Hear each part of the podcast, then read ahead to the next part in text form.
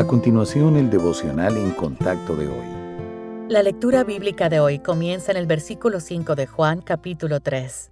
Respondió Jesús, De cierto, de cierto te digo, que el que no naciere de agua y del Espíritu no puede entrar en el reino de Dios. Lo que es nacido de la carne, carne es, y lo que es nacido del Espíritu, Espíritu es. No te maravilles de que te dije, os es necesario nacer de nuevo. El viento sopla de donde quiere y oye su sonido, mas ni sabes de dónde viene ni a dónde va. Así es todo aquel que es nacido del Espíritu.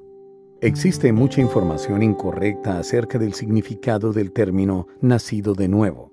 Tal ignorancia y confusión podría tener ramificaciones desastrosas si quienes creen que han nacido de nuevo en realidad no han tenido esa experiencia. En una conversación con Nicodemo, el Señor Jesús usó este término para explicar cómo se entra en el reino de los cielos. Nicodemo pensó que el Señor se estaba refiriendo a un nacimiento físico posterior y no podía entender cómo era posible, pero el Señor estaba hablando en términos espirituales. La frase griega original significa literalmente nacido de arriba, lo que significa que este nuevo nacimiento tiene su origen en Dios, no en el hombre. También implica nacer del agua y del Espíritu. Para entrar en el reino de los cielos debemos ser limpiados de nuestros pecados y regenerados por el Espíritu Santo.